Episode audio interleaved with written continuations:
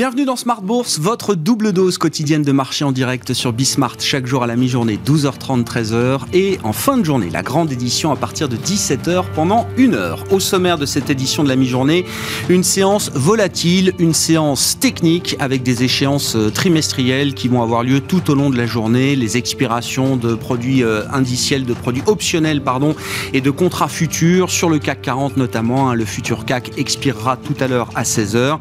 Cette situation technique amène un peu de volatilité puisqu'on était parti avec euh, l'idée d'un rebond pour démarrer euh, ce matin, un rebond qui est déjà en train de s'essouffler à mi-séance puisque les indices européens sont pour la plupart légèrement négatifs. Le CAC 40 se maintient au-delà des 6600 points pour l'instant. Vous aurez les infos clés à mi-séance dans un instant avec Alix Nguyen.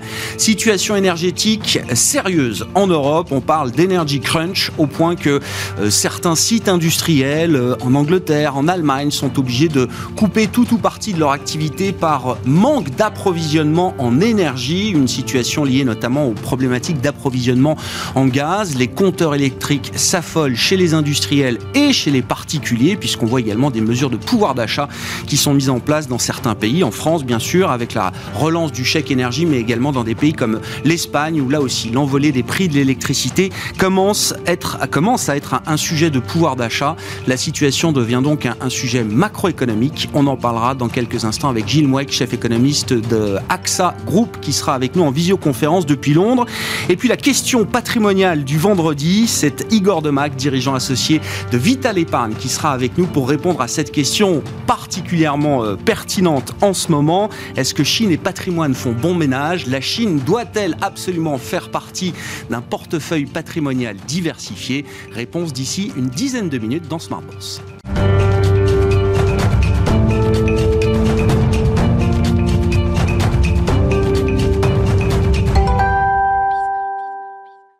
Journée technique donc sur les marchés, une journée euh, d'expiration de produits optionnels qui amène un peu de volatilité et le rebond ce matin s'est déjà essoufflé. Quelques infos clés avec Alix Nguyen. La bourse de Paris toujours sous le signe du rebond à la mi-journée au terme d'une semaine instable tiraillée entre des indicateurs chinois pour le moins décevants et d'autres plus nuancés aux États-Unis. Aujourd'hui, on apprend qu'en zone euro, euh, l'inflation est confirmée à 3% en août. Et puis à 16h, nous prendrons connaissance de la première estimation de l'indice de confiance du consommateur américain euh, mesuré par l'Université du Michigan pour le mois de septembre. On s'attend aujourd'hui à de plus en plus de volatilité au fur et à mesure de la séance l'occasion des quatre sorcières. Pour rappel, la journée des quatre sorcières marque l'échéance des options et contrats à terme sur actions et indices. Un détour par Wall Street qui terminait en ordre dispersé hier soir avec un léger repli du S&P 500 et un gain limité pour le Nasdaq. Le marché s'est trouvé ballotté entre le rebond surprise des ventes au détail pour le mois d'août, la hausse inattendue de l'indice d'activité de la Fed de Philadelphie et puis la hausse des inscriptions hebdomadaires au chômage. Il semblerait aussi que Wall Street fasse montre d'attentisme avant l'échéance de la prochaine réunion de la Fed, mardi et mercredi prochain, réunion au terme de laquelle seront dévoilées les nouvelles projections économiques de la Banque centrale. En Asie, les marchés se stabilisent, ils semblent se remettre doucement d'un panel de mauvaises nouvelles, dont les signes d'essoufflement de l'économie chinoise, les déboires financiers du promoteur immobilier Evergrande, mais aussi la perspective d'un durcissement de la législation sur l'industrie du jeu à Macao.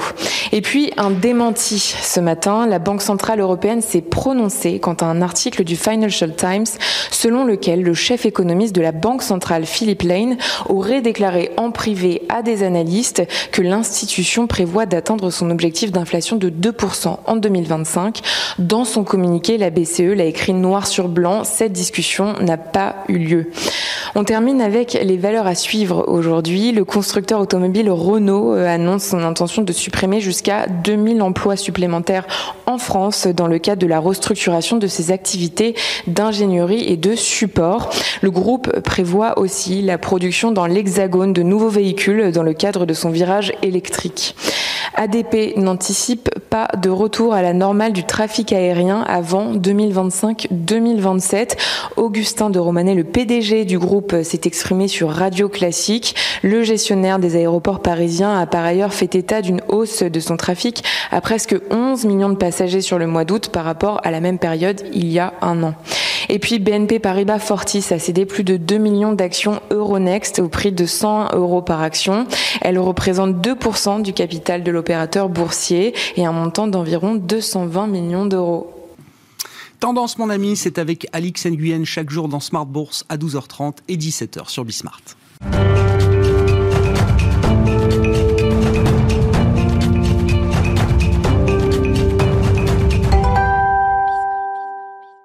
Quelques éléments sur la conjoncture européenne pour entamer cette édition de la mi-journée de Smart Bourse avec Gilles Mouek qui est avec nous en visioconférence depuis Londres, chef économiste du groupe AXA. Bonjour Gilles, bienvenue.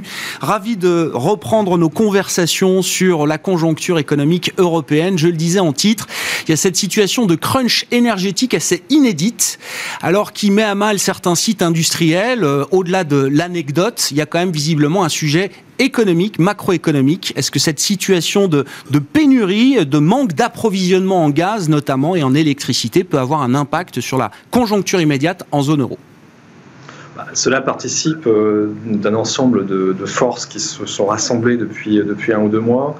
Euh, qui vont avoir un impact euh, sans doute assez significatif effectivement sur le rythme de reprise, même si la reprise elle-même n'est pas remise en cause, son rythme lui euh, peut être un peu, un peu abaissé, parce que cela s'ajoute par exemple à la pénurie mondiale de composants électroniques, de, semi-conducteurs, qui avait déjà un impact négatif par exemple sur la, branche automobile. cela s'ajoute à l'augmentation du prix des matières premières d'une manière générale, avec des effets sur les, sur les marges.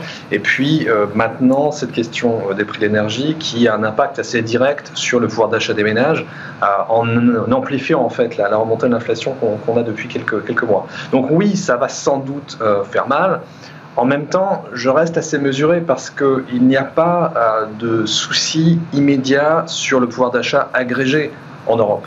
Euh, parce que pendant toute la phase euh, de, pandémie, la phase aiguë de la pandémie, on a accumulé un surplomb d'épargne absolument massif, et ce surplomb d'épargne peut venir compenser euh, cette dégradation du, pouvoir d'achat qui, risque d'être transitoire. Là où les gouvernements agissent, et je pense qu'ils ont raison de le faire, ce sont sur les aspects de redistribution, puisque les ménages les plus vulnérables, eux, doivent sans doute être, aidés de manière spécifique. Mais en agrégé, il y a assez de cash dans le secteur des ménages en Europe pour faire face à cette augmentation transitoire des prix. Bon, pas de remise en cause donc de la reprise euh, en zone euro. On verra comment évolue cette euh, situation et les mesures de pouvoir d'achat ont déjà été mises en place dans certains pays, en France notamment, mais également euh, en Espagne.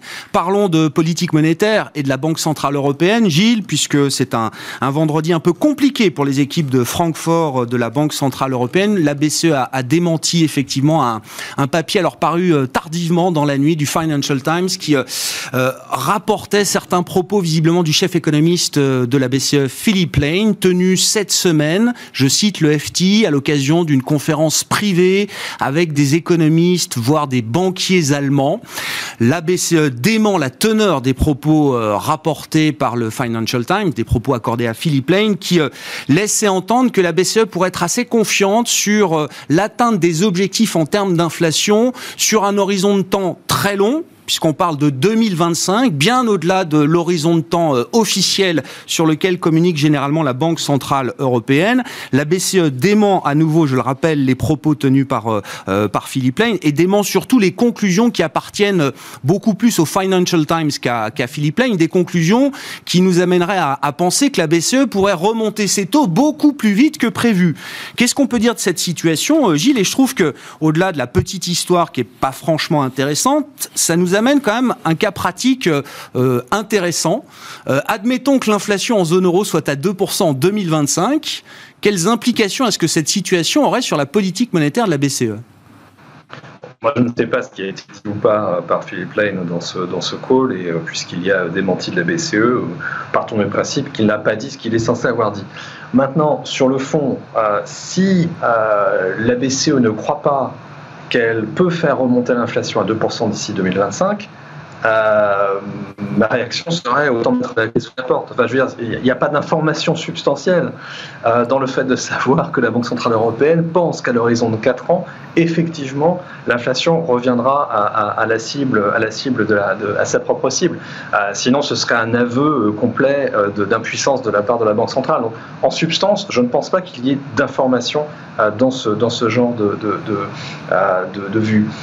maintenant, sur l'orientation générale, euh, et là où les conclusions du Financial Times me paraissent un peu tirées par les cheveux, c'est que, et encore une fois, je ne sais pas ce qui a été dit effectivement, mais euh, la BCE a été extraordinairement claire dans la modification de sa forward guidance au mois de juillet et dit pour que nous remontions nos taux, il faut non seulement que euh, nous soyons euh, confiants dans l'atteinte de notre objectif de 2% à la fin de notre horizon de prévision, mais qu'en plus nous l'ayons atteint à peu près au milieu de notre horizon de prévision.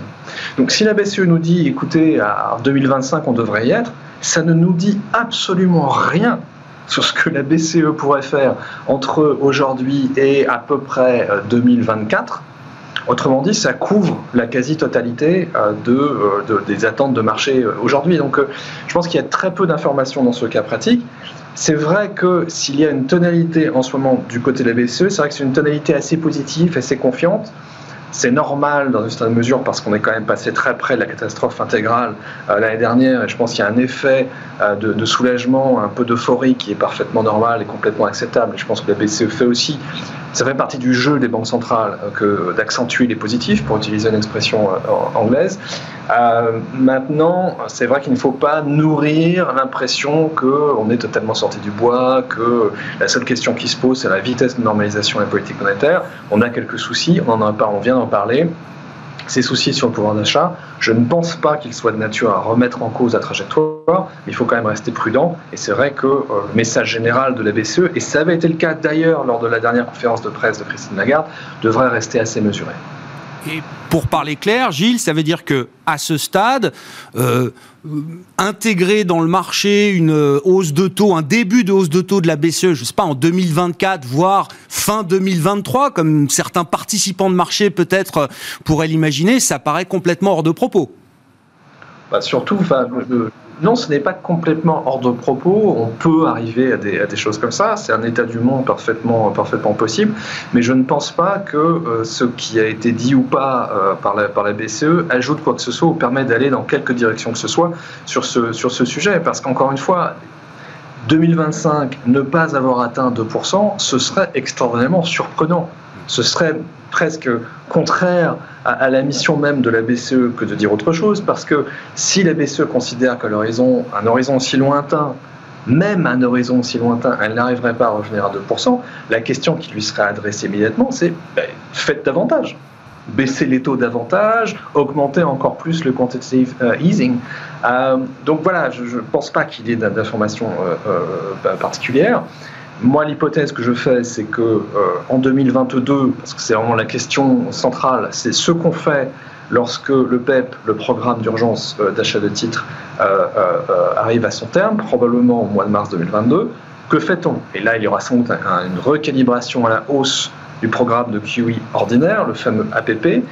Je pense que l'effet net de tout cela, fin du PEP, recalibrage à la hausse de, de, de l'APP, restera négatif en termes d'achats totaux, donc on aura un peu moins de soutien euh, de la part euh, de la BCE, mais que ce sera accompagné d'un discours extrêmement clair sur pas de hausse de taux euh, dans l'horizon de prévision normale, parce que la BCE ne peut rien dire au-delà de son horizon de prévision normale, donc rien en, en 2022, rien en 2023, on verra où on en est en 2024, et j'ai toujours ces discussions me paraissent toujours un tout petit peu étonnantes parce que euh, le marché aurait tort, à mon avis, de stresser si jamais il existait l'hypothèse d'une hausse de taux de la part de la BCE en 2024. Si la BCE peut le faire, ce ne sont pas des, psychopathes à Francfort, ils le feront parce qu'ils jugent que la reprise aura été suffisamment forte, parce qu'ils euh, jugeront que les conditions sont réunies pour y arriver, ce qui serait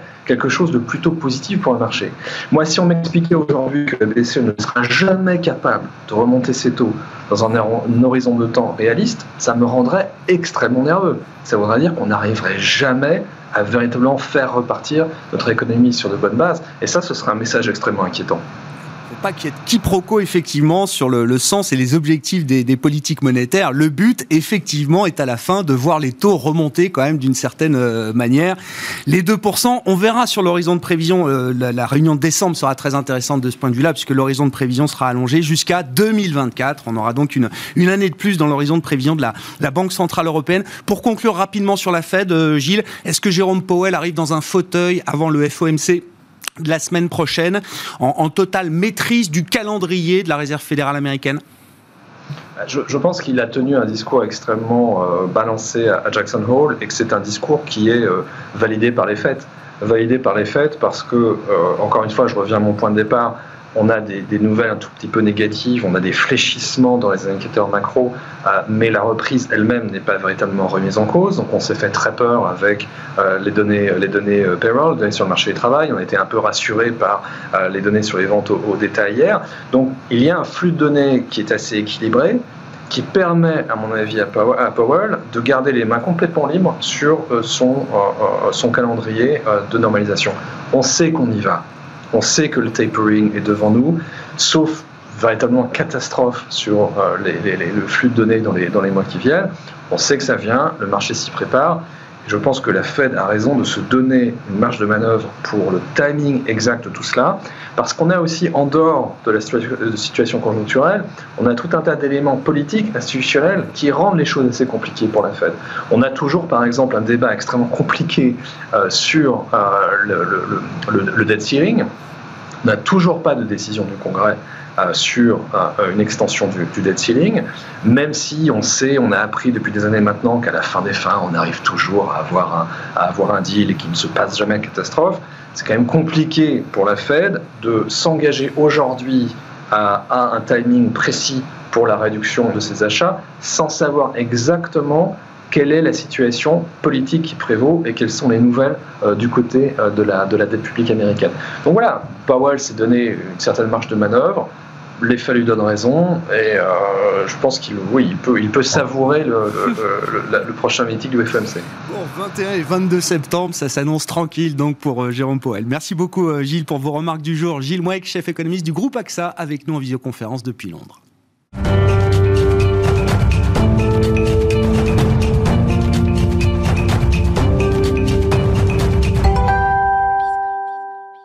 C'est la grande question du moment. Que faire avec la Chine sur le plan de l'investissement? Igor Demac est à mes côtés en plateau, dirigeant associé de Vital Épargne. Bonjour Igor. Bonjour Bienvenue. On prend avec vous une logique patrimoniale. Hein. Et la question que vous posez, à laquelle vous allez répondre, est-ce que la Chine doit impérativement faire partie d'un portefeuille patrimonial diversifié aujourd'hui? Alors, quand on regarde le poids économique de la Chine, évidemment, c'est difficile de contester euh, à un client euh, la volonté de mettre une partie de son épargne sur des actions chinoises au sein de son portefeuille risqué euh, d'actions.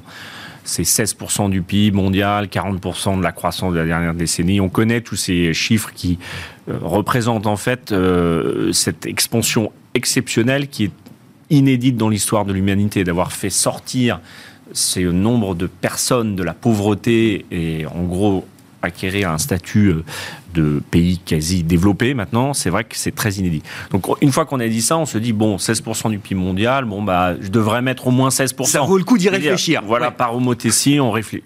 Sauf que la bourse, c'est pas de la macro, c'est pas que de la macro, c'est de la micro. Donc il faut savoir aussi si cette expansion macroéconomique, elle se reflète dans la microéconomie, les bénéfices. Et là, on sait que c'est plus difficile de suivre l'évolution des bénéfices parce que les normes comptables, même si euh, il y a eu une convergence, ne sont pas les mêmes.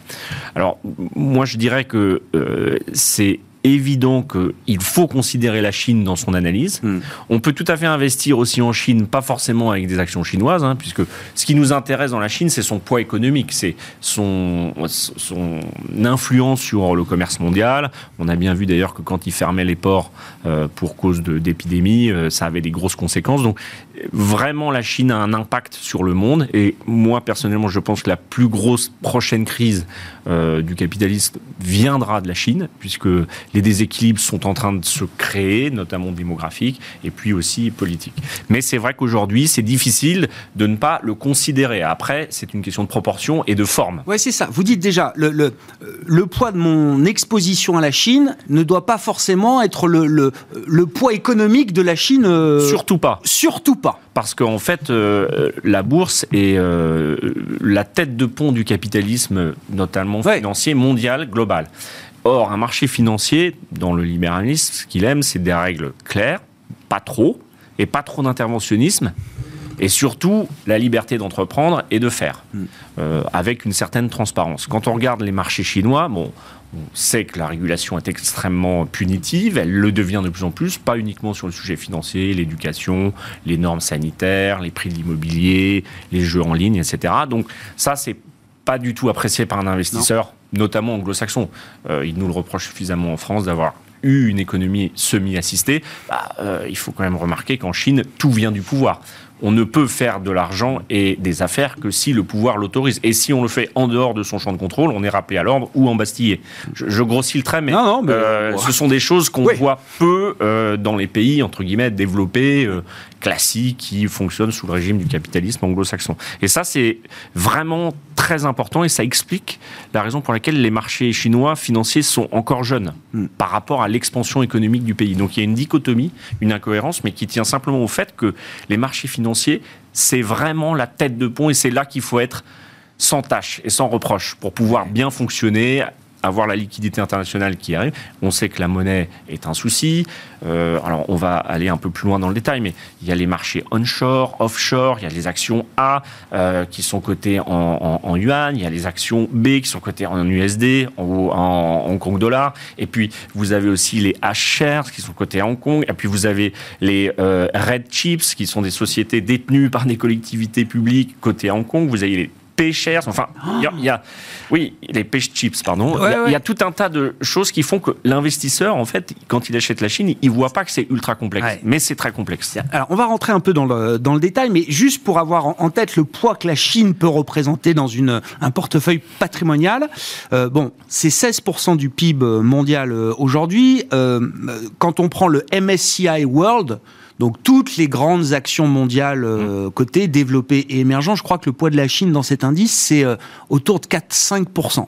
Oui, bah, d'abord parce qu'il y a des règles de liquidité, euh, il y a des règles de, de, de, bah, de dispersion, et, de, et, ça vous montre bien qu'en fait, le MSCI World il peut pas prendre en compte le poids économique. parce que le poids économique n'est pas fait par euh, les sociétés cotées. On sait qu'il y a une économie administrée, semi-administrée. Je vous ai parlé des red chips. Bon, vous avez des sociétés qui sont quasi publiques cotées. Bon, on en a eu aussi en France, mais euh, et qui font des affaires, euh, qui sont très importantes. Donc c'est normal et ça représente bien finalement la méfiance. En tout cas, le fait que, bien sûr, ça devrait augmenter mais finalement, c'est assez faible. C'est très faible par rapport au poids économique.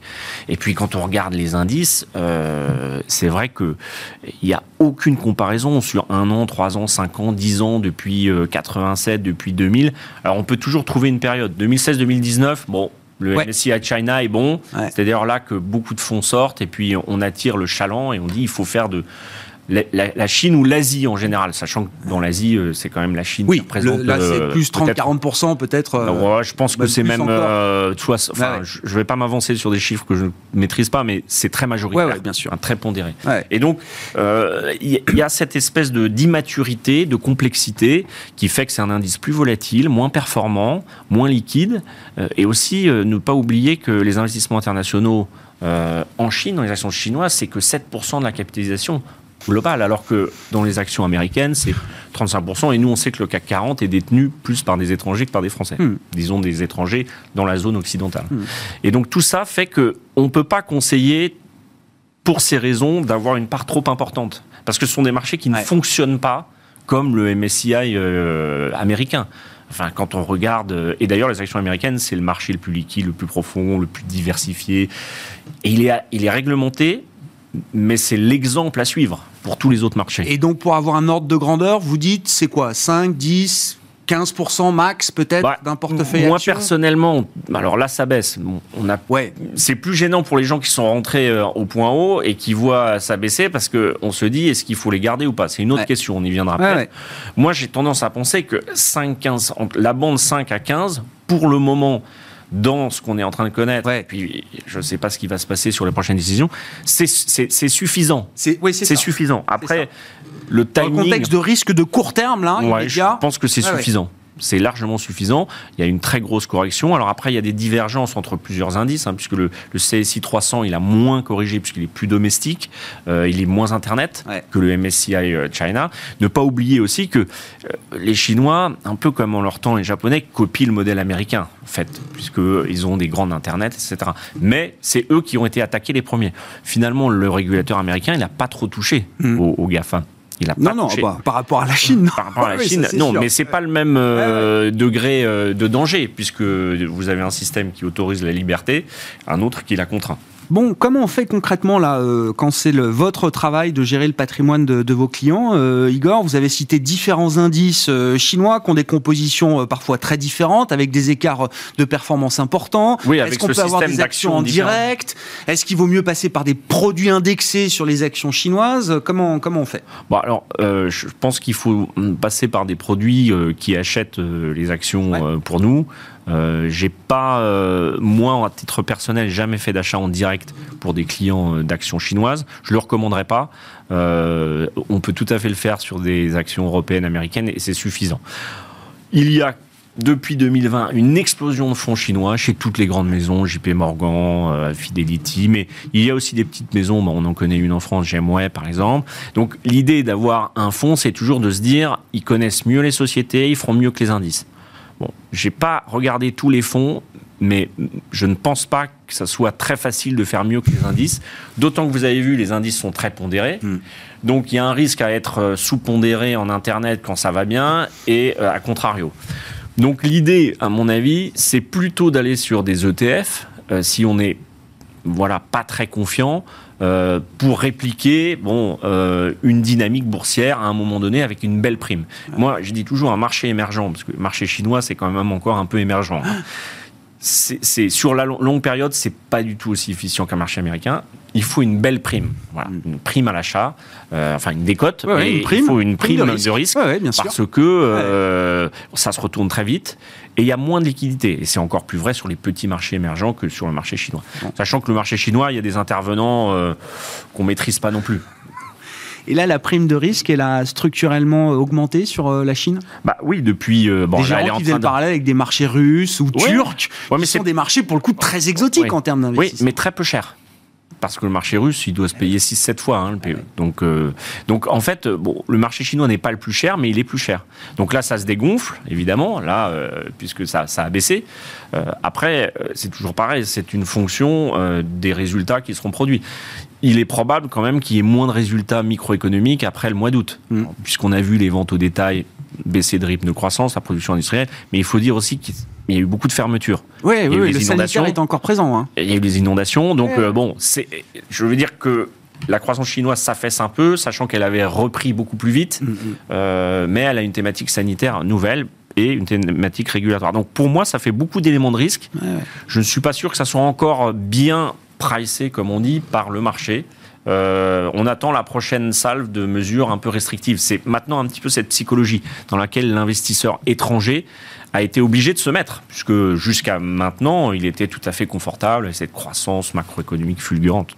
Donc un peu plus de modération, on va dire, dans une approche patrimoniale vis-à- -vis de la Chine. Il n'y a pas d'urgence à se précipiter Non, bah, là. Et, si euh, on croit à la grande histoire chinoise, il n'y a pas d'urgence. Vous voyez, c'est parce que l'histoire que nous raconte euh, ouais. la Chine et Xi Jinping, c'est que on sera tous chinois demain. Mais euh, donc il n'y a pas d'urgence, d'autant que les marchés globalement sont dans une phase qui est d'attente et on en parlait euh, avant l'émission. Plutôt de clôturer l'année avec les bonnes perfs. J'ai même l'impression qu'ils n'ont pas envie de faire les deux trois derniers mois, mais on va quand même les faire. Ah bah, mais euh, le CAC ouais. 40 est en Ouais, baisse ouais. de quoi 3% sur un an, un mois. Donc Ouais. ça veut dire que on est on dit stagnant, mais on est en train de stagner plutôt. Euh, consolidé. Voilà, consolidé. Ce qui est bien, mais il y a peu de volume, et comme euh, vous l'avez dit, c'est aussi assez technique avec des dates assez fatidiques de, fin d'option, etc. Ouais. Journée d'échéance aujourd'hui. Nous, on en reparlera à 17h ce soir avec les sorciers de Smart Bourse. Merci beaucoup, Igor, d'avoir été euh, avec nous. Igor Demac, dirigeant associé chez Vital Épargne, qui était l'invité de Smart Bourse à la mi-journée. Rendez-vous donc ce soir à 17h en direct sur Bismart.